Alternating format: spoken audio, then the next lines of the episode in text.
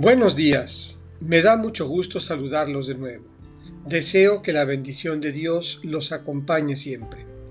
Es miércoles 28 de abril y escucharemos nuevamente un texto del Evangelio de Juan, del capítulo 12, versículos 44 a 50. El Señor es luz que ilumina y presencia que no condena. Del Evangelio según San Juan.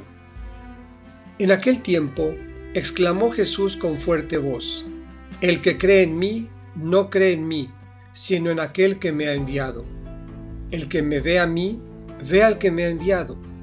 Yo he venido al mundo como luz, para que todo el que crea en mí no siga en tinieblas.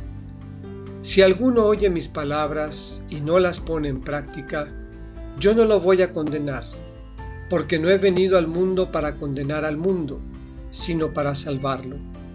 El que me rechaza y no acepta mis palabras, tiene ya quien lo condene. Las palabras que yo he hablado lo condenarán en el último día. Porque yo no he hablado por mi cuenta, sino que mi Padre que me envió me ha mandado lo que tengo que decir y hablar. Y yo sé que su mandamiento es vida eterna. Así pues, lo que hablo, lo digo como el Padre me lo ha dicho. Esta es palabra del Señor.